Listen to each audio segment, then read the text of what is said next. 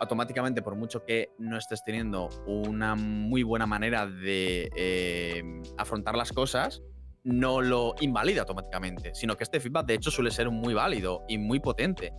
Y aplicar ese feedback de una manera que esta persona vea que se puede implementar sin ser un capullo. Hola, bienvenidos una semana más a Charlas con Managers. Volvemos con un nuevo invitado, pero antes, Alejandro Rivers, bienvenido. ¿Qué tal? ¿Cómo estáis? Y nuestro invitado especial de hoy, de nuevo alguien de Factorial, porque siempre está bien volver a las raíces. Borja Prieto, bienvenido. ¿Qué tal, Jonathan? ¿Qué tal, Ale? Encantado de estar aquí y de estar aquí con vosotros debatiendo cositas. Igualmente. Borja, nosotros te conocemos muy bien, pero la gente que, escucha este podcast seguramente mucha no sepa ni quién eres. Entonces, cuéntales y preséntate. Pues nada, en Factorial soy el director de, de Marketing del área A, que bueno, es el sur de Europa, para quien no entienda qué es el área A, eh, que es España, Italia y Portugal. Y, nada, fuera de lo que es Factorial, me encantan dos cosas principalmente, mis, mis perritas y CrossFit. O sea que si algún día queréis ir a la montaña con vuestros perros, aquí estoy. Y si no, si queréis ir a CrossFit, pues aquí estoy también. bueno, igual, te sale algún fan ¿eh? por el podcast y te sorprende. Y hablando el otro día con, con Borja, que al, final hubo un poco mi confusión porque yo entendí otro tema, luego volvimos a hablar, era otro, bueno, lo hemos, lo hemos arreglado eh, y hemos, venimos a hablar de Messi versus Cristiano Ronaldo. Este es el resumen. No sé, yo creo que no se puede resumir más, ¿no? Pero desglosándolo un poco para que la gente entienda qué significa, viene a ser el concepto de alguien que puede ser muy bueno en, lo que hace, en, el conocimiento y, y en, su área de experiencia, pero que a lo mejor no sabe trabajar en equipo y es alguien que trabaja muy individualmente. Y el otro caso, ¿no? Que, bueno, este sería cristiano, igual alguien me mete un palo y dice, ¿qué estás diciendo? No tiene sentido, ¿no? Pero bueno, eh, creo que se entiende para hacer la diferencia. Y luego está el caso de Messi, que podemos decir que igual no es tan bueno a nivel individual, pero que al trabajar en equipo consigue mejores resultados, ¿no? Insisto, que nadie me mate. Eh, si lo lleváramos al mundo, al mundo laboral, al final es un poco este concepto de eh, separar ¿no? o, o, enfrentar la parte de la performance, ¿no? de cómo alguien es capaz de alcanzar sus objetivos, ¿no? De desarrollar un, trabajo. Y otra parte que quizás es un poco menos tangible, ¿no? Que es esa parte de generar confianza, honestidad con otros a la hora de, por ejemplo, trabajar en equipo y generar este tipo de, ambiente de trabajo. Entonces, para empezar, la, primera pregunta. Dentro de este, de este tema, ¿no? Que tenemos estas dos formas de valorar, ¿cómo vosotros diferenciáis, ¿no? La parte de cómo se desempeña el trabajo de una persona a nivel individual, ¿no? O los objetivos que consigue, versus el trabajo en equipo o la confianza. Vale, eh, es una pregunta bastante tricky porque no es nada fácil, em, pero eh, al menos en mi caso, o, como yo lo he visto siempre en mi experiencia, es eh, a nivel individual, siempre puedes ver, ¿no? Eh, por ejemplo, alguien que mm, yo que sé que está realizando una tarea o que tiene un proyecto, ¿no? En, lo que es, conlleva su scope de trabajo, ¿no? Su, su, eh, rama de trabajo, pues puedes valorar eh, cómo lo está haciendo él en el sentido de mm, si cumple las deadlines, si no cumple las deadlines, el impacto que tiene eso, ¿no? sobre todo si es un proyecto que es individual, que no quizás que no tiene eh, dependencia de otros equipos o de otros team members, ¿no? Ahí yo creo que puedes un poco medir eh, el impacto que está teniendo esa persona a nivel individual, cómo lo gestiona, em, em, eh, cómo, lo desarrolla, ¿no? Ese proyecto esa tarea, versus el, cuando toca hacer esto, ¿no? Cuando involucra más personas, ¿no? Y ya involucra el hecho de quizás tienes que convencer, quizás tienes que influir, quizás tienes que resolver blockers de un equipo em, eh, que no te esperabas. aquí es donde se ve un poco el, este eh, confianza versus no confianza, ¿no? Eh, sobre todo cuando es una persona, digamos, el Cristiano Ronaldo, por favor, no me matéis a mí tampoco, em, sueles tener rasgos de, en vez de intentar convencer o, o, ir con cierta empatía, ¿no? Suele imponer, ¿no? Es como yo vengo aquí con mi proyecto, vengo aquí con mis condiciones y esto se tiene que hacer de esta manera, ¿no? Es como, esto se hace así porque yo lo digo, porque yo creo que es como se tiene que hacer.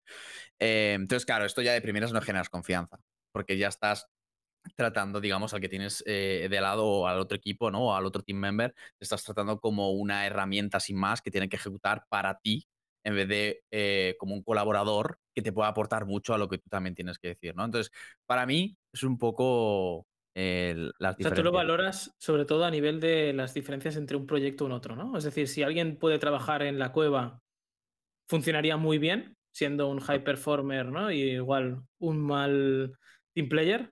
Eh, estoy usando anglicismos otra vez, eh, perdón. Eh, versus que cuando tiene que trabajar en proyectos más grandes, ¿no? Que requiere trabajar con otros equipos, no funciona. Sí, exacto. O sea, cuando solo depende de él, ¿Sabes? Cuando es algo que solo o exclusivamente depende de él, es una persona que te va a brillar y que te lo va a hacer mañana, ¿sabes? Y que no te va a fallar. En el momento que involucras el hecho de o que él dependa o ella dependa de otro equipo, de otra persona, y, em, o, al revés, que otro equipo u otra persona dependa de este high performer, entre comillas, ahí es donde eh, puedes tener el problema y donde yo al menos he visto el problema. Lo que has dicho también por eso es muy narcisista ególatra, ¿eh? Es decir, el, el, que esta persona trate a otros equipos o otros individuos como menos recursos o menos herramientas. Sí, eh, yo al menos en mi experiencia he visto que es uno de los rasgos, ¿no? Que es el hecho de mm, vas con tu música, vas con tu libro y es la verdad absoluta, ¿no? Y sí que es cierto que es gente que suele tener, digamos, esto volvemos a, temas que ya se han comentado en este podcast, pero que son gente que tiene un ego muy grande, ¿no? Que tienen, eh, digamos, una opinión muy fuerte, em, que está bien, pero claro, cuando la impones y no hay tercera opción, solo está tu opción, es ahí donde tienes el problema.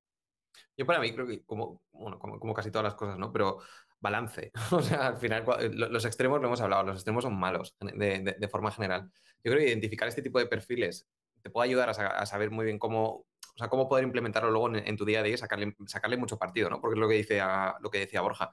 Es decir, un perfil, un high performer, sabes que te puede solventar un, problemón en, un momento, inmediatamente, y no hay fallo, ¿no? Eh, pues sabes que esta persona lo va a resolver. Y luego te enfrentas a, otro tipo de oportunidades, a lo mejor, pues eso, ¿no? Que involucran a más equipos eh, eh, o, requieren otro tipo de, de, habilidades, ¿no? O una mezcla de, yo qué sé, o sea, un problema que no nos hemos enfrentado y necesitas que ese problema se resuelva. Y no hay una manera de resolverlo porque no se ha resuelto antes, ¿no? Hay a quien metes, alguien que va a imponer directamente como la primera solución que le parezca certera, o prefieres o te interesa tener una persona más que te asegures de, oye, que se van a escuchar las ideas, que se van a tener en cuenta todos los factores que hagan falta, etcétera, y que se va a resolver, que se va a resolver, ¿no? Eh, por encima de si es la, mejor solución o no, pero sabes que puedes confiar en esa persona y decir, lo va a resolver. Eh, no sé cómo, pero sé que, sé que lo va a resolver. Tengo una anécdota respecto a esto. Eh, no sé si gracioso o no, pero, pero una anécdota que nos ha pasado no hace mucho. Y es, em, tuvimos una prueba de un ingeniero que fue espectacular. Eh, nos dijo, no, le he dedicado ocho horas. La prueba era espectacular, eh, insisto. O sea, de lo que le pedíamos a lo que había era muchísimo más. Y estaba todo perfecto. Y lo que le dijimos, oye, no nos lo creemos. Esto es falso. No, no lo has hecho, es imposible. Total, que, a esta persona le, pedimos hacer un segundo, un segundo reto, una segunda prueba técnica, pero en directo, para realmente validar que era real. Bueno, era real. El tío era buenísimo. O sea, posiblemente el mejor ingeniero que hayamos visto nunca, jamás. Por casualidades de la vida, ya le íbamos a contratar, ¿eh? O sea, estábamos enamorados, flipando, hostia, que firme ya, pásale el papel y que lo firme por casualidades de la vida, ostras, alguien del equipo dije, hey, yo conozco a una persona que conoce a este chico. Voy a preguntarle. Le preguntó eh, y nos dijo, este tío es el mayor eh, cabrón que os vais a cruzar nunca. O sea, si puede pisarle la cabeza a alguien para, para pasar por, por encima, se la va a pisar. Si tiene que hacer cualquier putada para salir adelante, la va a hacer. No va a jugar en equipo ni se va a preocupar por... No, no, no, va, va a ir a lo suyo. Obviamente no le contratamos, porque fue como, ¿de qué me sirve tener a alguien que, puede trabajar tan bien solo, pero nunca jamás le puedo poner a trabajar con nadie, ¿no? Incluso, no es que no le pueda poner a trabajar con nadie porque igual no trabaja, es que igual, igual le, mata. llevándolo al extremo, ¿no? Pero... No, pero es, literal, es lo, que hemos hablado muchas veces. O sea, una manzana podrida te pudre Eso no es tóxica. Sí, sí, sí. Es como un cáncer. Sí, literal. Pero a veces pienso también, oye, y, y tener este tipo de perfiles simplemente para tenerlos en una cueva y darle los proyectos que digas, oye, esto que salga rápido, dos días, para Vale. toma, hazlo. Para, para eso tienes freelance, ¿no? O sea, yo, sobre todo, yo creo que eh, al menos lo- las, las veces que yo me he encontrado con esta problemática o esta casuística, sobre todo es, es gente que tenía background de, de freelance, ¿sabes? Em, que al final era, dependo de mí, esto es mi, esto es mi, mi tema y si la cago, la cago yo conmigo, pero si, si lo peto, lo peto conmigo mismo solo, ¿sabes? Entonces, claro, es gente que tiene, que está en su cueva. Y Lo que pasa es- que en este caso, aunque sea un freelance, no tiene un objetivo. Depende. Bueno, yo, yo lo veo mucho más, o sea, lo veo más cercano, por ejemplo, en Sí. perfiles más ejecutores. Eh, perfiles que sa- sa- sacan volumen o, o que son más ejecutores, que es ma- más, trabajo de cueva, ¿no? Y yo, yo pienso lo mismo, es decir, tener un rol así, saber cómo explotarlo en según qué circunstancias, ¿no? Depende del equipo, el, el- el pro- el problema que estés resolviendo. Hostia, un perfil ejecutor con, con este tipo de, de, pues, de- de características, ¿no? Te puede solventar muchísimos problemas y puedes no necesitar que esta persona trabaje en equipo porque a lo mejor el tipo de, de tarea Sí, no. pero quiero decir que a esta persona le puedes poner un objetivo, siempre y cuando implique trabajar solo, seguramente el tío va a ser tan bueno haciendo lo que hace y resolviendo el problema que, lo, que va a conseguir el objetivo. Lo que quiero decir es que el caso del freelance, realmente nunca hay un- una conexión entre el objetivo, ¿no? Y, hostia, esta es mi empresa y si no, no cobro y, y o me echan, ¿no? Sino que, bueno, hago el trabajo, me pagan, listo. Punto. Sí, es- te pagan por output. No hay un enlace entre Exacto. el output y el outcome, sí. Exacto. Bueno, dejemos las palabras en inglés, pero. sí. Estamos muy intoxicados de trabajar en un entorno de habla inglesa y, y luego ya no lo podemos evitar. 100%. Eh, y luego sí que es cierto que hay una cosa que no estoy de acuerdo, o sea, estoy de acuerdo en todo lo que habéis dicho, menos en una cosa que has dicho tú, Borja, que es tener opiniones fuertes. Yo creo que hay que tener opiniones fuertes, o sea, creo que no es algo malo. Lo que pasa es que creo que hay que, hay que saber escuchar, ¿no? Y, y dejarse convencer y, co- y saber convencer también a los demás. Pero esto no creo que sea una mentalidad de no saber trabajar en equipo. Estoy de acuerdo, ¿eh? Pero em, quiero decir, tú puedes tener una opinión fuerte y puedes tener este rasgo que acabas de decir tú de, vale, yo tengo una opinión fuerte, la voy a defender, pero al mismo tiempo también voy a saber entrar a- con empatía a escuchar y a quizás Exacto. buscar una tercera opción. Porque sabes escuchar y dices, vale, quizás mi, mi primera opción, pues de momento no, pero escucho esta segunda opinión que me están dando y de ahí sale una tercera opción. A lo que voy con el- lo que he explicado yo al principio es que tú vas con tu opinión fuerte y te la suda la segunda opinión y dices, no, esta es la que es, te la impongo y es lo que hay. Y no, y no mm, entras a valorar o a escuchar o a eh, integrar ese feedback que te están dando, ¿no? O sea, eso es un poco lo que me refería. Tenemos mucho este estigma como sociedad, ¿eh? Porque luego mm, alguien dice algo en Twitter y a los cuatro días aparece alguien y te dice, ¡Hey! Dijiste esto el otro día, ¿eh? Retratado. Yo, yo creo que también hay un poco de miedo a veces a, a cambiar de opinión y aunque pienses, hostia, tienes razón, no, no puedo cambiar de opinión, estoy ya inamovible. No, yo creo que es, es bueno tener opiniones fuertes y es bueno cambiarlas. 100%. O sea, yo creo que tomar decisiones fuertes es porque tienes confianza o, o crees en esto. O sea, al final, lo que hablábamos antes, convencer o dejarte convencer. Y esto es, al final yo voy a hablar con la gente y cuando estamos negociando digo, hostia, esta persona cree más fuertemente en su, en su approach, en su idea, me parece más coherente a lo mejor que en mi planteamiento. Y lo hago siempre es ir con la oreja abierta. O sea, es decir, por muy certero yo que a lo mejor me vibre o que piense decir esta es la, la- la mejor solución, hostia, hay que escuchar todo como si fuera la primera vez, eh, porque ahí te, puedes perder muchos matices, ¿no? Y muchas veces por. Otra cosa ya es que sea un proceso, que estés intentando cambiar algo que ya está establecido, etcétera, donde ahí a lo mejor sí que se, se impone algo más, pues oye, porque ya está basado en aprendizajes anteriores, ¿no? Es decir, estamos tomando esta decisión no porque nos haga las narices, sino porque hemos mm, probado otras 40 y, este te aseguro que es esta, ¿no? Y ahí muchas veces yo eso lo veo, ¿no? También cuando ponemos mucha fricción a un proceso y no- nos cuesta entender el trabajo que nos ha llevado a construir eso para que funcione, ¿no? Y de pronto llega alguien, yo que sé, a lo mejor se, le- se lo plantea y digo, "Oye, pues voy a, voy a tumbar a todo y vuelve a empezar un proceso de decir, no, no, no, o sea, estamos aquí, ¿no? Eh, entonces yo creo que escuchar eh, siempre, a- ante todo, pero estoy de acuerdo con lo de la opinión fuerte. O sea, yo creo que hay que tener opinión fuerte, pues si no estaríamos todo el día, hostia, hay que convencer o eso, o dejarte convencer.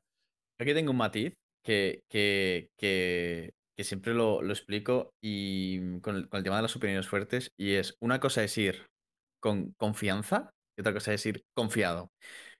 Confianza para mí es lo positivo porque eh, es cuando puedes defender una opinión fuerte, ¿vale? Puedes ir con confianza de, oye, mm, voy a defender esto, pero también estás abierto a se puede iterar, se debe iterar. Cuando vas confiado, ya no, no solo es que no aceptes feedback o que no, lo, em, no, aceptes esa iteración, sino también te limita a nivel de aprendizaje. Porque al final, mm, yo siempre lo digo, yo solo sé que no sé nada. Y cuando vas, siempre vas confiado pensando que lo tuyo es lo mejor que lo tuyo es siempre lo correcto, el aprendizaje se pierde, porque siempre piensas que lo tuyo ya está, no, no puedes ir más allá. Y eso es mentira, siempre se puede ir más allá, ¿sabes?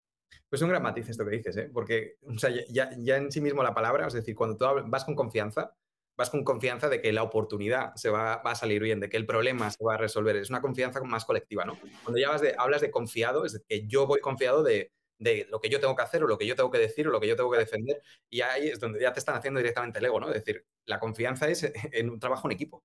Eh, y, y, y, es el mindset, ¿no? Versus el, no, yo tengo que hacer mi bien trabajo y, me importa un culo, si el resto no. esta, esta es la final línea que comentamos en el podcast del ego de cómo hay una final línea entre tener confianza en uno mismo y el creerse superior al resto. Exacto. Volviendo al tema, eh, esto que hemos hablado que, creemos que es importante, ¿no? Al menos es la conclusión que, saco de lo que hemos hablado hasta ahora. ¿Creéis que lo menospreciamos? Es decir, que valoramos mucho más el conocimiento, el que alguien sepa ejecutar una tarea ¿no? a la perfección, ¿no? con un, un, nivel de ejecución muy elevado, muy, muy ágil, versus alguien que pueda generar confianza, que sepa trabajar en equipo, que, sea, que sepa generar relaciones al final.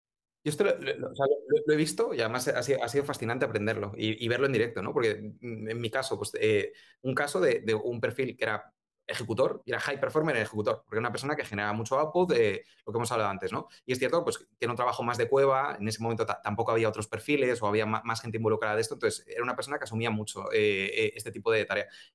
Y, al, y a la transición a manager es, es, precisamente soltar esa parte más ejecutora, ¿no? De sacar más cosas o más de la cueva y empezar a resolver otro tipo de problemas, ayudar a otros equipos a que las cosas se resuelvan, ¿no?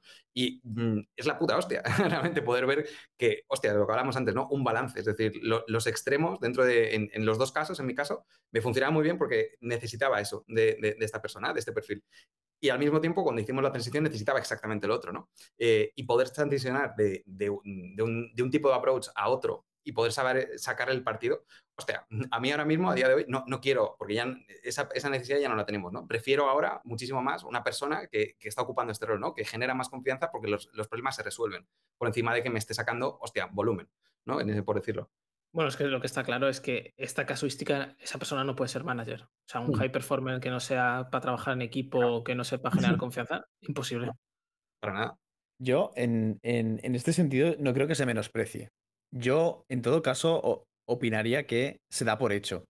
Porque se da por hecho, ¿no? Que. Eh, o sea, que todos somos buenas personas, ¿no? Entonces, todos eh, eh, inconscientemente pensamos que sabemos trabajar en equipo y la realidad no es esa. ¿Sabes? Entonces yo creo que sí que se pone mucho más el foco en tú tienes que traer resultados, tú tienes que eh, tener X output, tenemos que llegar a estos resultados de negocio, tenemos que llegar a estos resultados de, pon aquí el objetivo que tú quieras, eh, y se da por hecho de que tú vas a saber trabajar en el equipo, tú vas a saber eh, trabajar tu inteligencia emocional con respecto a el resto de los eh, miembros del equipo, tú vas a entender que quizás tú hoy tienes un mal día, pero que tampoco lo tienes que pagar con el resto del equipo porque no sabes lo que ellos están teniendo detrás o lo que ya han tenido, eh, al igual que ellos tampoco lo pueden pagar contigo, ¿no? Si tienen al, algún día malo, etcétera. Y esto es como que se da por hecho y solo se empieza a prestar atención cuando realmente empiezas a ver conflictos, ¿no? Empiezas a ver eh, quizás actitudes tóxicas que dices, hostia, ¿qué está pasando?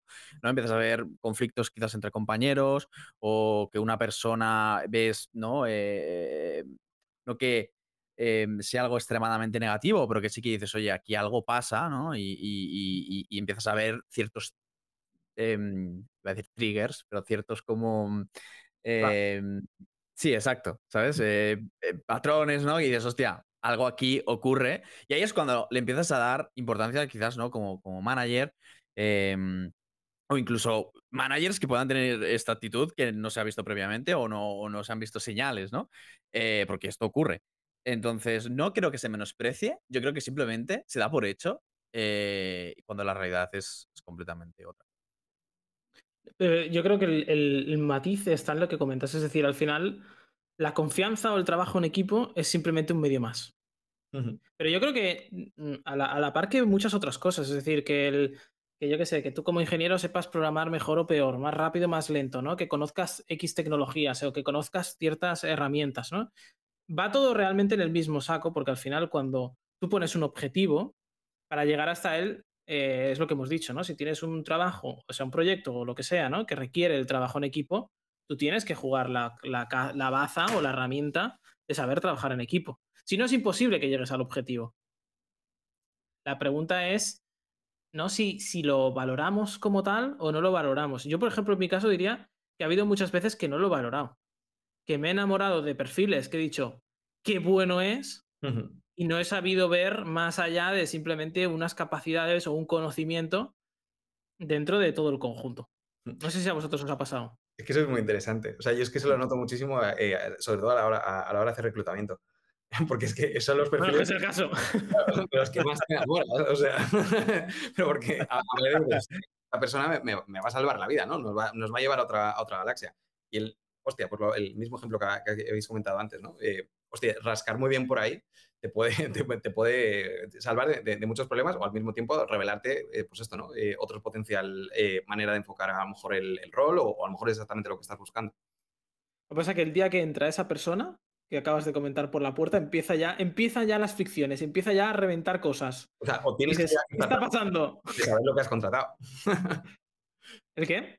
Tienes que estar muy seguro de la persona que has contratado, cómo se va a integrar en el equipo y cómo el, el resto, de, ¿no? Porque si hablamos precisamente de una persona que no trabaja en equipo, no solamente esa persona tiene que aprender a convivir como sea, ¿no? Es el resto también tienen que aprender a convivir si, si esa decisión se Y que también a veces pasa, que no sé si a vosotros ha pasado, a mí me ha pasado, que en el proceso de selección, lo que ha dicho Jonathan, te enamoras y dices, ¡guau! Súper perfilaco, lo va a petar, con esto pff, ya está, ¿sabes? 200% de, de, objetivo. Y claro, eh, dices, ok, bien, pero claro, cuando empieza a, a, trabajar con el equipo es cuando empiezas a ver el marrón y dices, ¡wala! ¡Qué movida! Eh, y ahí es donde tienes que medir muy bien y cómo enfocas la situación. Pues claro, ya está dentro. O sea, ya no te puedes echar atrás, ¿sabes? Y tienes que, que intentar reenfocar eh, la situación de esta persona en el equipo. Rápido. Es que son cosas muy difíciles de valorar porque en el caso que comentaba al, al inicio, en la, al principio de todo del podcast, ¿no? Nunca lo hubiéramos detectado si no hubieras, bueno, lo hubiéramos detectado cuando hubiera entrado y hubiéramos dicho, hostia, pero ¿qué pasa con este tío, no?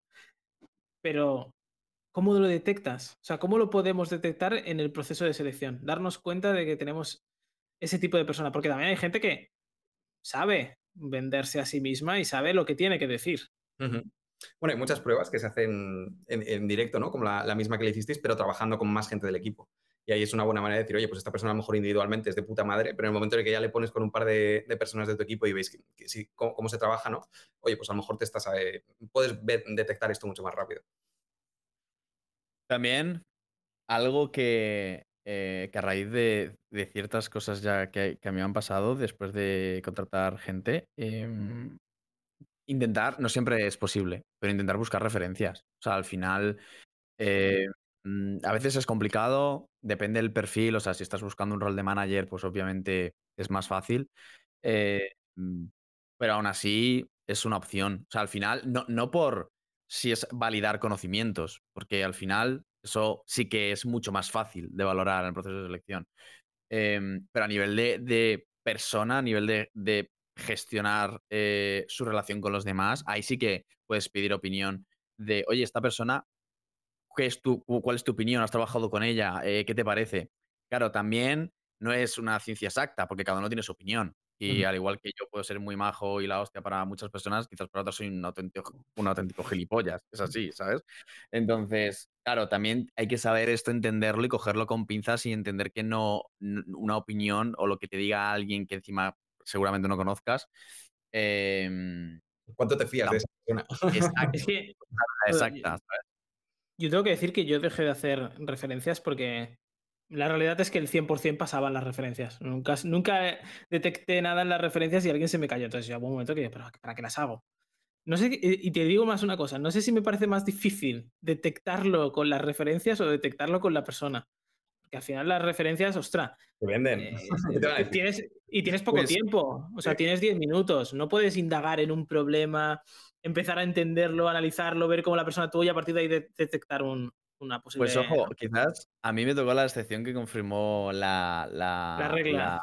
la- pero cuando estaba buscando manager para, para el mercado español, aquí en, en Factorial, hubo un candidato que lo que tú has dicho, Jonathan, a mí me encantó. Mm, dije, buah, este es la hostia. Digo, pero en el sentido de pensar, digo, este tío es, o, bueno, o esta tía es tres veces mm, ma- eh, mejor que yo, ¿sabes? O sea, en plan, vamos a contratarle. Em, y no sé por qué, porque nadie me lo dijo, eh, no sé por qué, y guau, digo, "Uf", tuve como un, ¿sabes? Una iluminación de "Es demasiado bueno, ¿sabes? Porque sí que es verdad que era como, ¿Dónde está la joder, ¿sabes? O sea, era como, fui a de huello en las entrevistas, el tío bien, tranquilo, sabía bien, me sabía contestar con detalle, digo, guau, qué guay. Pero reflexionando digo, joder, qué bueno es esto, demasiado. Y empecé a indagar eh, las, em- las empresas que había estado, no en la actual, obviamente, pero en las empresas que había estado, y empecé a contactar con gente. Digo, no con una, sino voy a contactar con, con varias gente de, de todas estas empresas, ¿no? De los últimos años. Y patrón, o sea, la, conclusión era, el tío es un crack, es el puto amo, sabe mucho, es una persona súper tóxica. Y, la- y los equipos que ha gestionado, la gente se iba, literal. Literal. Entonces dije, ¡guau! Claro, distintas personas de distintas empresas en distintos eh, tiempos, ¿sabes? Digo, "Uf, claro, nunca va a ser 100% exacto lo que te estén diciendo una persona que encima ni, ni siquiera tú conoces, pero hay un patrón, ¿sabes? De gente de distintas empresas, distintos tipos de, de- de- negocios. Digo, claro, pues obviamente no, no me arriesgué y dije, bueno, pues aquí paramos, ¿sabes? Em, pero sí, sí, a mí me pasó esto. Muy interesante, tío.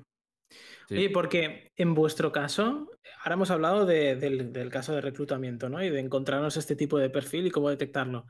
Pero, ¿habéis metido la pata? ¿Lo habéis contratado? ¿Qué habéis hecho? ¿Habéis tenido un caso así? Pues yo puedo decir que, que sí. Em, o sea, tampoco considero que fuera meter la pata, quizás. O, o sí, o sea, no- a- a- si me preguntas ahora, te diría, no, no, no fue meter la pata. Pero lo que hice fue intentar reconducir la situación. O sea, al final, que tengas una persona que realmente sea un high performer en el sentido de que te sepa sacar las cosas, de que tenga hambre, ¿sabes? De yo quiero ir a más, yo quiero crecer, em, pero quizás a- en ese sentido tiene, sigues, estás yendo por el camino de cueste lo que cueste, pise la cabeza de, de- de quien sea, sí que puedes intentar reconducir. Obviamente no todo depende de ti como manager. Obviamente tú sí que puedes en- intentar conducir la situación, pero yo lo que creo que al menos a mí me ha servido es ser honesto. O sea, ser honesto en el sentido de, mira, esto es lo que ocurre, ¿vale? Y, decir las cosas claras. Eh, no estás generando confianza en el equipo, ¿vale? O sea, la gente que trabaja contigo no confía en ti, ¿vale? Eh, ¿Cómo te hace sentir eso? Porque normalmente, normalmente es gente que se cree todo lo contrario, ¿vale? Son perfiles que se creen que sí que generan confianza, ¿vale? Y esto, Pero esto es es por lo, que, por lo que tú has dicho antes, que al final la gente no es mala por naturaleza. O sea, Exacto. O sea, no hay intenciones malas, no hay intención de quiero ser un hijo de puta, ¿sabes? O sea, eso no existe. Em, Bueno, sí pero- que existe, pero son, son pocos casos. Exacto, son casos extremos, pero en, en estos casos normalmente pues, pues no es eso, ¿no? Entonces, yo al menos lo que veo que a mí me, me ha servido es ser honesto, exponer la situación con sinceridad em, y simplemente decir, oye, eh, en este equipo queremos gente que sepa jugar en equipo y también enfocarlo no en el sentido negativo, sino en el sentido de, oye, tú tienes cosas muy buenas que si lo enfocas de esta manera, es que puedes brillar.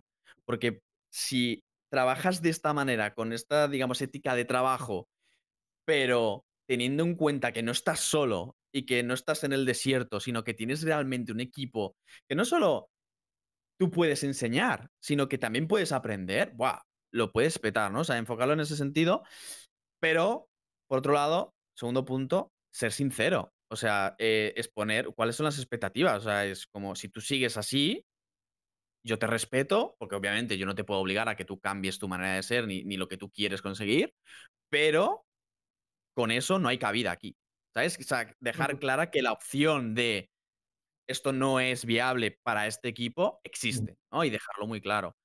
Eh, y al ¿Qué menos en cambios, mi- qué cambios le planteaste? O sea, dentro de esto que estás comentando, concretamente, ¿no? ¿En qué le pues ayudaste o qué le propusiste? sobre todo es como, como desarrollar o em, hacer como un pacto, ¿no? De, de sangre en el, en el sentido de mm, a través Espero que, de no, espero que no os cortarais la mano, ¿eh? pero, no, pero em, al final, cuando tú tienes una persona así en el equipo, tú puedes eh, exponer ejemplos muy claros, porque ha habido situaciones, ha habido conflictos, y esto esta persona no es, no lo ignora, ¿no? Entonces, al final es eh, estar, ayudar, ¿no? Eh, a esta persona a decir, oye, pues en estas situaciones tienes que intentar hacer que, que el enfoque o tu manera de enfrentarte este- a esta situación sea distinta. Sea, en vez de ponerte delante de la otra persona o delante de tu compañero e imponer, pues tienes que, obviamente, no callarte, porque esto es, esto es el, el- el peligro, ¿no? Que pase de mm, decir todo mal a callarse, que tampoco ayuda. Entonces, em, tienes que seguir diciendo las cosas, tienes que seguir dando tu feedback, pero de manera distinta. Entonces, es como eh, tener un plan en el sentido de mm, cómo mejorar tus soft skills, ¿vale? Porque al final es un, es un tema de que a nivel de trabajo no hay problema, estás teniendo un impacto, pero es a nivel de cómo te relacionas tú con, tus compañeros y con, y con otros equipos, eh, eh, tener un plan. De, de- oye, ¿qué puedes hacer mejor? Y hacer un seguimiento. O sea, al final tú tienes tus one-to-one, tienes tus. eh, ha- hablas diariamente con esa persona. Entonces, al final, y, dar feedback de manera constante. Y también preguntar por feedback, oye, ¿cómo te sientes? Y normalmente, esto es la otra parte, si esa persona está receptiva en el sentido de, vale, quiero cambiar, o sea, quiero mejorar, porque te puedes encontrar en el caso de, no, me, suda lo que me, me la suda lo que me digas y yo voy a mi rollo y paso de ti. Entonces, por mucho que tú hagas, quieras hacer, si no te escuchan, no vas a ningún lado. Pero si la persona sí que te escucha y está receptiva, al final sí que te va dando feedback, ¿no? Y, y te va poniendo ejemplos de, oye, pues mira, he hecho esto de esta manera en vez de la otra. Y, y- y la propia persona te va a pedir feedback de, oye, ¿cómo me ves? ¿Qué crees? Mm, ¿Te parece bien? ¿Te parece mal? ¿No? O sea, es un poco de, oye, quiero mejorar, ¿no? Pero al final es eso, es como tener un, plan de acción. Yo, por ejemplo, en mi caso, pues eh, a mí algo que me ha funcionado muy bien eh, recomendar libros, ¿no? Ciertos libros de, oye, mm, yo qué sé, uno que siempre recomiendo es el, Radical Candor, ¿no? Eh, que no sé si lo habéis leído, pero es, muy bueno, ¿no? De, de entender cómo saber dar feedback sin ser un capullo, por ejemplo, ¿no? Literalmente esa es la definición de, de- de este libro.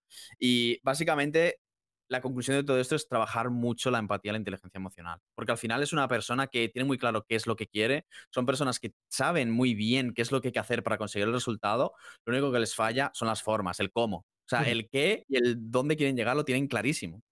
Lo que les falta es el cómo llego allí, ¿no?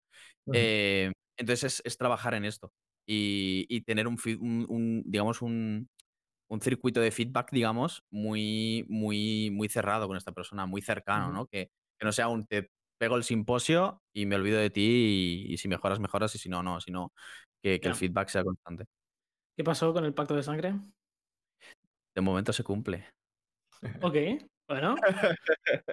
Pues dentro, veremos dentro de 3-6 meses, ¿no? Volvemos al podcast. de momento bien. Y, y también creo que, eh, y no solo es el feedback, ¿eh? porque al final momentos en los que alguien tiene que trabajar en equipo son muchos y no es solo una relación de, oye, te, doy feedback a ti, te digo lo que me opino de esto que estamos trabajando juntos, ¿no? Sino es, oye, cómo alinear objetivos a veces que no están del todo alineados, ¿no? Cómo compartir, ¿no? Estos objetivos y plantear recursos comunes, ¿no? Para trabajar sobre ello, ¿no? Y conseguir algo, algo común, ¿no? Y el, y el respetar lo del otro, ¿no? Y es lo que digo siempre, es muy fácil decir, "Ah, es que esta persona no tiene ni idea, ¿no? Porque lo ves desde fuera y piensas que ese trabajo es, es sencillo, ¿no? Y luego la realidad es que es mucho más complejo y lo único que estás haciendo es lo que tú decías, ¿no? Siendo un capullo. A mí me ha gustado mucho porque tú, Borja, nos has pasado un vídeo de, de Simon Sinek en el que explica todo este concepto que estamos hablando aquí ahora eh, y decía, cómo detectar a esa persona es simplemente llegar a un equipo, a una compañía y preguntar quién es el más gilipollas que hay aquí. ¿no? Y, y cuando todo el mundo te señala el mismo, es ese. 100%. 100%. De hecho, si me permites el, el- eh, un poco el, el- tip, em, esto para detectarlo, porque quizás alguien nos está viendo y dices, vale, esto suena muy bien, pero ¿cómo, cómo detectas esto si tú no lo ves claramente? Pues em, yo hay una herramienta que de hecho en, Factorial eh, ya lo he probado en, en- los equipos de, de área A, que es el concepto del peer feedback. O sea, tú al final, como manager, quizás no estás en el detalle diario de qué hace esta persona con, e- con estos to- otros compañeros, pero está, eh, digamos, esta herramienta que es literalmente preguntar, mm, es una encuesta que tú le haces a todo el equipo sobre el resto de compañeros. Y es feedback cualitativo, o sea, no es en plan califica o ponme de 0 a 10, no, realmente es, son, son eh, preguntas abiertas para que la persona pueda dar feedback de, son dos preguntas, ¿qué hace bien esta persona y qué en qué puede mejorar? Punto. Y es una encuesta que se hace a todo el equipo sobre el resto de compañeros, ¿vale? Las dos mismas ¿Es anónima? Eh, bueno, cuando lo he hecho yo no era anónima. No era anónima, pero se puede hacer anónima si, si, si quieres. No, no, o sea, es, es- es curiosidad. Eso simplemente, bueno, te voy a preguntar Pero- luego, ¿y por qué? ¿Y por qué sí o por qué no? Pero bueno. Pero, pero a, a mí al menos, eh, y, y antes de Factorial también, también lo hacía, me, me sirve mucho para entender sobre todo el detalle, ¿no? De, de, vale, cómo es la relación de una persona en concreto, de un sujeto en concreto, de un, miembro del equipo en concreto con el resto. Y qué opinan el resto de esa persona. Y sobre todo en equipos pues, medianos o más tirando a, grandes, mm, si hay ciertos, eh, o sea, siempre vas a encontrar patrones, o positivos o negativos. Siempre, siempre va a haber eh, patrones.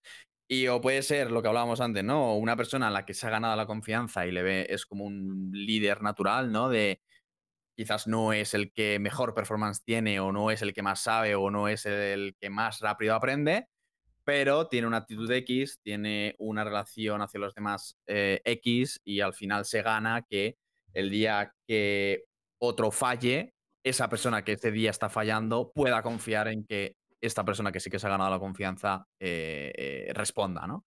Eh, que es totalmente lo contrario a, a alguien que, bueno, que es el puto amo, pero a su bola.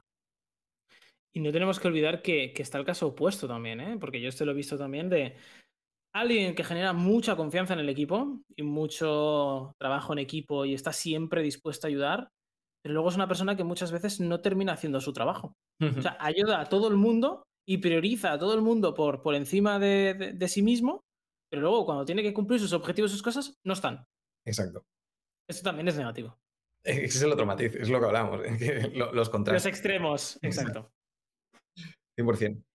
En tu caso, Alejandro, ¿tú has tenido algún perfil así? Sí, y, y estoy de acuerdo, o sea, estoy muy de acuerdo con, con todo lo que ha compartido Borja y yo estoy de acuerdo, creo que se puede, se puede reconducir, pero 100% tiene que haber una intención clara de la persona por querer reconducirse. Porque me ha pasado los dos extremos.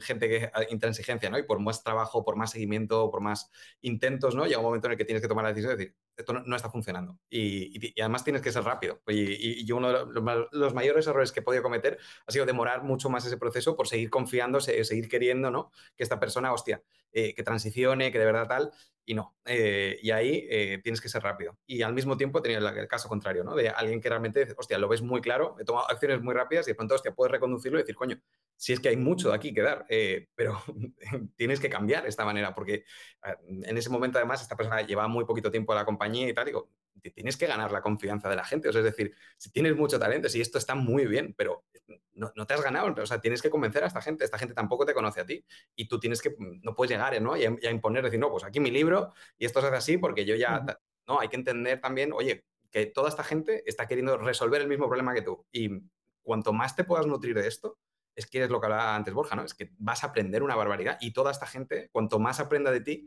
más cerca vas a estar de conseguir realmente que las cosas funcionen, ¿no? O que vayan en la dirección que, hacia donde las quieres orientar. Pero clarísimamente, eh, me repito, o sea, tiene que haber una actitud de verdad de querer cambiar y eso hay veces, bueno, pues que, que- que sucede y hay otras que no. Eh, y también lo que comentaba Borja, está muy vinculado a la personalidad y son tipos de perfiles también, pues oye, que a nivel pues, más intro- introvertidos a lo mejor o ma- con más dificultades ¿no? a la hora de socializar y eso te puede empezar a generar un problema. Yo lo detecto muy rápidamente, sobre todo en el, en el clima del equipo, en que las oportunidades estén fallando y, y coincide siempre, ¿no? Que a lo mejor es la misma persona eh, y siempre hay como el mismo tipo de problemas o el mismo tipo de energía y tal, dices, hostia, eh, mm, es detectarlo rápido y hay veces que, hostia, pues mm, pasa tiempo, ¿no?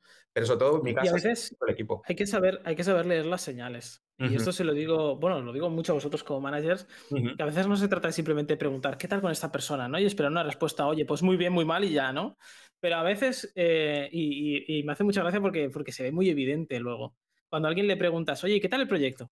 Y de repente empiezan a decir, ah, pues con esta persona muy bien, esta persona súper bien, no sé qué, y se dejan una persona en el camino. O dicen, bueno, y esta persona bien. Siempre hay matices, ¿no? Y siempre hay algo. Eh, sí, o, o cualquier tipo de pregunta que pueda ser abierta y de repente implique dar la opinión de gente del equipo, pero de forma indirecta, siempre hay matices, hay que saber leerlos y a partir de aquí sí. indagar. Oye, ¿no me has dicho esta persona? ¿Qué ha pasado? ¿Os ha ido bien o no? Bueno, y aquí ya, ya empieza, ¿no? Ahí. Ya empieza a. Sí. Y ahí empiezas a, a detectar el- ese problema, ¿no? Pero yo creo que es súper importante lo que tú has dicho, Alejandro, que es la persona quiere, tener- o sea, tiene que Sí. querer que eso pase. Siempre Yo tiene que haber caso. Es que si no hay intención, em, al Mm. final el mundo se mueve por, por- por lo que nosotros las personas queremos hacer. Entonces, por mucho que tú intentes ayudar a alguien, si esa persona, lo de siempre, si no quieres ser ayudado o ayudada, mm, no vamos a ningún lado. Y no, y que además puede haber momentos, es decir, puede ser que tú en, en X momento de tu vida tengas una forma de ver las cosas, de ver el mundo, y, y- y es perfectamente correcto. O sea, no- yo creo que no hay formas más correctas o incorrectas de ver las cosas, y luego más adelante puedes cambiarlo, ¿no? El problema es en ese momento en qué situación estás. Yo en mi caso tuve una persona en la que su forma de ver el mundo era tan contraria a lo que yo quizá le quería transmitir, que es que no, no había forma de cambiarlo. Es decir, en el momento en el que alguien piensa eh, que en este caso lo que pensaba esta persona es, oye, yo no entiendo por qué tengo que trabajar con gente junior. O sea, aquí lo que debería haber es siempre gente experta, gente que entienda lo que está haciendo y que yo no le tenga que decir lo que tiene que hacer, sino que sea completamente autónomo para saber lo que tiene que hacer. En el momento en el que alguien piensa así, ¿no? En una cultura como la de Factorial, que es, oye, desarrollar talento, creer en las personas, ¿no? Apostar por, por los nuevos perfiles, es que no encaja. Y, y si piensa así Sí. y después de tener una conversación con esta persona sigue pensando así, no hay nada que hacer. No, 100%. De hecho, es. em, o sea, es como. em, o sea, no, no sé explicarlo, pero e- e- es, es en el sentido de. em, Es co- totalmente contrario, ¿no? A lo que tú decías, Jonathan. En, a la. Ya no la cultura de empresa, sino. mm, Estás en un sitio donde hay una cultura o hay unos, yo qué sé, unas necesidades, ¿no? Y el hecho de simplemente mm, no salirte, de tener esa opinión, de, no salirte de, ese, esa parcela, eh, no encaja, ¿no? Con lo que tú le estabas diciendo, pero sobre todo es el hecho de, eh, que no me sale la palabra. Bueno, Ale, si quieres comentar tú, porque tenía una palabra y es que no me sale, pero quería explicar y, y- A ver, sigo yo si quieres. Yo, yo aquí, en este caso, pues yo intenté convencer a la persona, intenté convencerla de, no, oye, porque mira, tenemos mucha gente junior que ha crecido mucho y hoy es, y hoy es top performer y hoy es eh, gente que es manager y lidera equipos y es lo que queremos seguir inculcando como compañía, ¿no? El seguir apostando por esta gente, pero obviamente esta gente necesita referentes, necesita mentores, gente que les, que les ayude en su día a día, ¿no? Que les resuelva las dudas. Pero él no lo veía así, ¿no? Él- él- él- su cultura era completamente diferente. sobre todo, que ya es lo que quería decir, y es que esa manera de pensar no es ni correcta ni incorrecta, ¿sabes? O sea, es completamente lo que decíamos antes, que es completamente respetable, pero claro, puede no encajar En en otro un momento dado con, con- con la cultura o la situación que tiene la empresa o el equipo en ese momento, ¿sabes? Sí. Para ya ir acabando, bueno, va, do- dos últimas preguntas, que tengo una pregunta salsante y quiero saber lo que contestáis. Estáis en un proceso de selección y ya no, ya, eh, o sea, os- vuestro manager os ha pedido fichar ya, ¿no? Y estáis entre dos candidatos. Uno que es un, que parece un, experto con mucho conocimiento, ¿no? Le habéis hecho la prueba, parece que tiene unas habilidades magníficas, pero desconfiáis de su trabajo en equipo, de quizá cómo se puede interactuar a la hora de trabajar con otros miembros. Y luego tenéis una otra persona que no os ha flipado demasiado en la parte de, de habilidades o de conocimiento o la forma de desarrollar su trabajo, pero os flipa que creéis que puede ser un, un gran trabajador en equipo y que puede generar mucha confianza ¿no? y, y motivar al equipo. ¿A quién ficháis? Pues yo te diría, partiendo de la base de que no hay riesgo cero, eso es imposible, yo 100% de las veces te diría Prefiero a alguien con performance medio eh, y, que, y, que, tenga confianza. Y te explico el por qué. Porque al final, eh, siguiendo el hilo que decía antes Ale, eh, la confianza, el trabajar en equipo, el tener, digamos, esas habilidades, que diría casi innatas, ¿no? De líder natural o de acompañar, de colaborar, van muy ligadas a la personalidad de la persona, ¿vale? A la forma de serle de la persona. Eso eh, a veces obviamente se puede aprender, pero uno, no es em, rápido aprender y de reconducir esa situación, o sea, no pasa de un mes a otro, de tres meses, o sea, no es ni corto ni medio plazo, siempre es largo plazo, em, por lo cual para mí tiene mucho más valor. Porque la otra parte, a nivel de conocimientos, a nivel técnico, em, si ya tienes un equipo, tú como manager puedes apoyar a esa persona y sobre todo una persona que genera confianza, que trabaja en equipo, también suele ser una persona que tiene muy buena actitud a la hora de adquirir nuevos aprendizajes, ¿no? De, no cerrarse, de tener una mentalidad abierta de, vale, quiero aprender más, quiero ser mejor, ¿no? Em, em, quiero aceptar este reto entonces, a la hora de mejorar esas habilidades técnicas o, esos conocimientos, em, va a tardar mucho menos tiempo y, va a ser más fácil, ¿no? Que hacerlo al contrario, alguien que ya tenga todo lo que tú necesitas que sepa y que te lo haga mañana y, no le tengas que decir absolutamente nada, pero que luego sea un, capullo o una capulla con, el resto del equipo, ¿no? Porque reconducir eso es mucho más difícil y mucho más costoso a nivel de, tiempo. Bueno, o, o, lo que hemos dicho, que no se puede reconducir en algunos casos. Y a nivel, a nivel personal, te diría que más que nada porque yo lo he vivido en el sentido de conmigo mismo. O sea, yo conmigo mismo he hecho un esfuerzo eh, ya desde hace muchos años de mm, tener un perfil de me da igual todo el mundo y esto es así, lo reconozco. O sea, yo me acuerdo cuando, cuando empecé mi carrera profesional, era así, o sea, me da igual quién se pusiera a mi lado. O sea, yo quería, quiero llegar a esto y lo hago. Y me da igual lo que. Lo, me, me, me, daba igual lo que tuviera que hacer. Igual cómo. Exacto. O sea, era el. Esto es lo que donde tengo que llegar y esto es lo que vale, ¿no?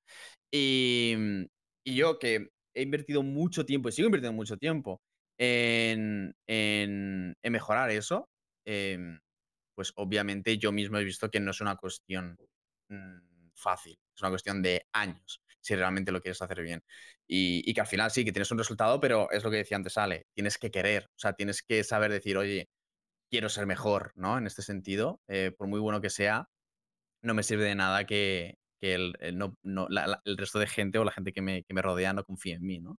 Entonces, te tienes que dar primero cuenta de eso y dos, que te importe y que quieras mejorarlo, que es ahí el, segundo tema. Yo opino igual, o sea, mm, pero diría que es que depende del momento, es decir, depende del problema que tuviera que resolver. Porque ah, lo que hemos hablado antes, o sea, ambos, ambos tipos de perfil te pueden solventar en según qué, momentos. Entonces, si me preguntas ahora mismo, eh, mm, tiraría más eh, eh, por, la misma respuesta. Prefiero un perfil ahora mismo que me genere más confianza o que vaya a generar esto, porque el otro aprendizaje, mm, si realmente tienes una buena cultura de equipo, es lo que dice Borja, ese aprendizaje se va, se va, a suplir mucho más rápido, precisamente porque todo el mindset es compartido, ¿no? De aprender, venir a aportar y, cogerlo rápido. Entonces, por experiencia, como decíamos, creo que se tarda mucho menos tiempo, o lo que he vivido, por lo menos en mi, caso, se tarda menos tiempo en conseguir que esta persona empiece a impactar resultados, ¿no? Ya, ya, ya, ya conseguir mejorar esa performance mientras va generando toda esa parte eh, pues, más de dinámica de equipo, ¿no? De que las cosas salgan, etcétera, acompañada de, esta actitud, ¿no? De, de, ese ownership y de resolver el problema versus el otro, 100%. Eh, Pero repito, dependería del problema, o sea, porque es que depende. Es que al final, este perfil, si lo necesitas para meterlo en una cueva y que esté todo el día ¿no? Eh, trabajando solo, pues, pues ficha ese, funcionaría mucho mejor, tiene más conocimiento, irá más rápido que el otro que, bueno, pero si tiene que trabajar todo, ¿para qué te sirve un tío que genera mucha confianza, se relaciona muy bien, si, si luego mm. está en una cueva trabajando, ¿no? Por ejemplo. Entonces yo creo que depende, pero sí que es cierto que yo en mi caso, por ejemplo, es que no me he encontrado, o sea, sí, tenemos proyectos, yo creo todos, ¿no? Y trabajos que muchas veces son individuales, ¿no? Y se pueden desarrollar de forma individual, sacarlos y funcionar y conseguir unos objetivos. Pero es que luego, la gran mayoría de cosas que generan más impacto en una compañía y en cualquier equipo es cuando las piezas se juntan. Se juntan y el conocimiento de cinco cabezas se pone a trabajar en una misma dirección y en un mismo problema y objetivo. Ahí siempre, siempre se consiguen mejores resultados. Entonces, luego hay que valorar, ¿no? Qué tipo de proyectos tienes en tu día a día o qué tipo de trabajo hay en tu día a día, ¿no? Y conseguir eso es súper difícil, ¿eh? O sea, conseguir que sí, claro. un equipo entero de gente esté pensando en resolver lo mismo, alineados y, y empezar a trabajar. No es pero, es, pero es por lo que hablamos siempre, ¿no? Eh, si tú te pones cinco piezas a trabajar a la vez, el problema es que cada una mire para un lado, cada una tiene un prisma de ver el mundo, tiene unos objetivos que a veces pueden ser ir distintos, sobre todo hablo más a nivel personal, y luego tienen una forma de, de, actuar, ¿no? De comportarse, unos valores, lo que comentaba Borja, yo creo que, que te honra decir esto, que pueden ser distintos y que luego esto hace que cuando lo metes en una coctelera y agitas, puede salir cualquier cosa. Y tienes muchas veces que asegurarte de que la, la, la mezcla está, está, equilibrada en ese sentido. Eh, ya para acabar, ahora sí, última pregunta. Si le tuvierais que dar un consejo al, al manager que escucha este podcast sobre cómo evaluar eh, pues la, este, este, este cosa tan intangible que hemos hablado de la confianza y el saber trabajar en equipo, eh, en, quizá en un proceso de reclutamiento, ¿no? O el cómo gestionar quizá un perfil que le falte esto para poder desarrollarlo, ¿qué le diríais? vale, dale tú. es el, comodín, ¿eh? El comodín del público. Venga, va, tira tú, va, te dejo primero. luego, hablo, yo, luego hablo yo, pero quiero, quiero escuchar a Ale, que me parece muy interesante. Y, un poco por hacer resumen de lo que hemos hablado, o sea, identificar rápido estos perfiles de inmediatos, desde la fase de reclutamiento, sobre todo por esto, porque depende del contexto, te puedes, te puedes nutrir de uno y te puedes nutrir de otro. Depende de la situación y el problema que, tenga, o sea, que, que esté resolviendo y poder saber eso, identificarlo lo más rápido posible y saber si eso es realmente lo, que necesitas, a lo mejor en el problema o en la etapa o en el contexto ¿no? en, el, que cada uno se encuentre. Eh, yo lo diría por ahí. Yo, muy relacionado con lo que, con lo que está diciendo Ale, pero yo sí, y volviendo a lo que hemos hablado ya, em, dos cosas. Una, sinceridad, o sea, mm, hablar con esta persona simplemente ser sincero, sincera eh, con, la situación, con la expectativa de, oye, esto es lo que necesitamos en este equipo y, si estás dispuesto o dispuesta a encajar ¿no? en, lo que se busca en ese sentido.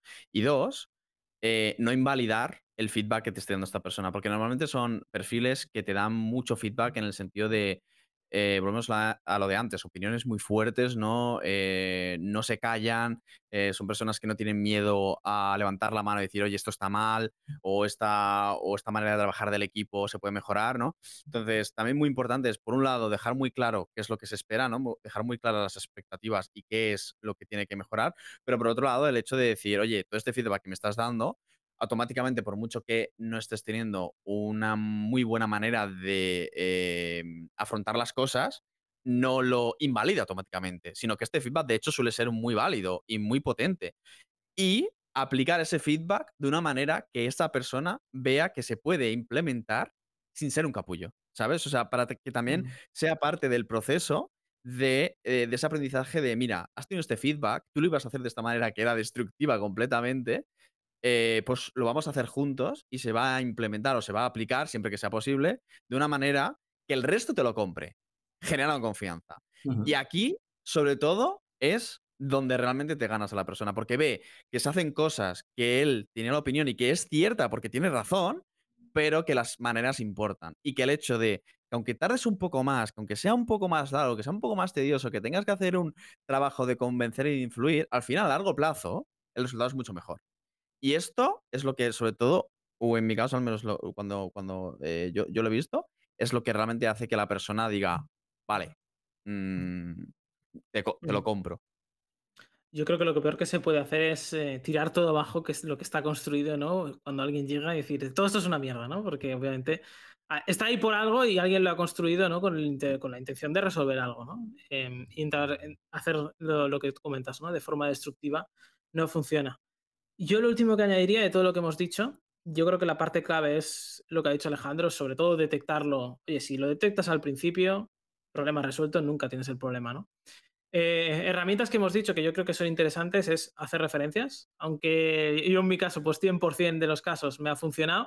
Tengo que decir que este caso que he dicho no las hice. Ya era, creo que era el segundo o así la segunda persona que contrataba que ya había dicho, mira, ya, ¿para qué estoy haciendo referencias y ficho a todo el mundo que hago referencias? pues no las hago. Eh, era el segundo caso, pero es que además creo que dentro del proceso, proceso de selección, eh, que por ejemplo en, las pruebas que yo hago siempre en todos los perfiles de diseño, ingeniería, eh, producto y demás, siempre tenemos una segunda prueba creo que esta segunda prueba se puede plantear de que aunque en una primera entrevista a lo mejor no lo detectes, en una prueba sí. Porque si en una prueba planteas un ejercicio de dar feedback, de replantearse preguntas eh, de forma retroactiva en equipo, ¿no? De hacer preguntas que a lo mejor tú no tienes respuestas y vamos a ver cómo reaccionas a un, un, ataque, entre comillas, ¿no? Pero a una incógnita que te estamos lanzando, ¿no? A otro problema sobre la mesa, muchas veces son clave para detectar, uy, esta persona igual no sabe recibir estas cosas, igual no sabe trabajar en equipo o no sabe comunicarse, ¿no? Yo creo que son matices. También para terminar, hemos hablado también de, cosas. Tú, por ejemplo, Borja, has comentado el tema de, de hacer eh, encuestas a los compañeros para dar feedback ¿no? O, o, transmitir su opinión del equipo. Creo que es súper interesante. Y yo creo que al final, con todas estas herramientas, ¿no? sumado a los one-on-ones eh, y al día a día, es lo que nos puede ayudar a reconducir, detectar todas estas, todas estas situaciones. Pues yo creo que, claro, ¿no? Eh, todos queremos a Messi, ¿no? En nuestro equipo. Hemos salvado el mundo. Hemos salvado el mundo. Sí, sí. Hemos salvado al mundo. Solo por decir que los madridistas me matarán, pero al final, ¿quién es el único equipo que está luchando para que vuelva? Messi, obviamente, y el Barça. O sea, el Madrid, lo siento, pero no quieren a Cristiano. Bueno, vamos a dejar ahí el tema porque alguien todavía no, no nos escucha más solo por esto. Puede ser. Oye, Alejandro, muchas gracias por estar aquí y sobre todo Borja, gracias por venir, gracias por, por compartirnos. Eh, porque yo este concepto tampoco lo había valorado nunca así y, y creo que está guay ver el vídeo de, de Simon. Igual lo podemos compartir también enlazado al podcast para que la gente lo vea. Yo creo que es súper chulo. Y gracias por venir. A vosotros, un placer. Y a todos los que nos seguís, como siempre, gracias por estar ahí una semana más y nos vemos la semana que viene con un nuevo episodio.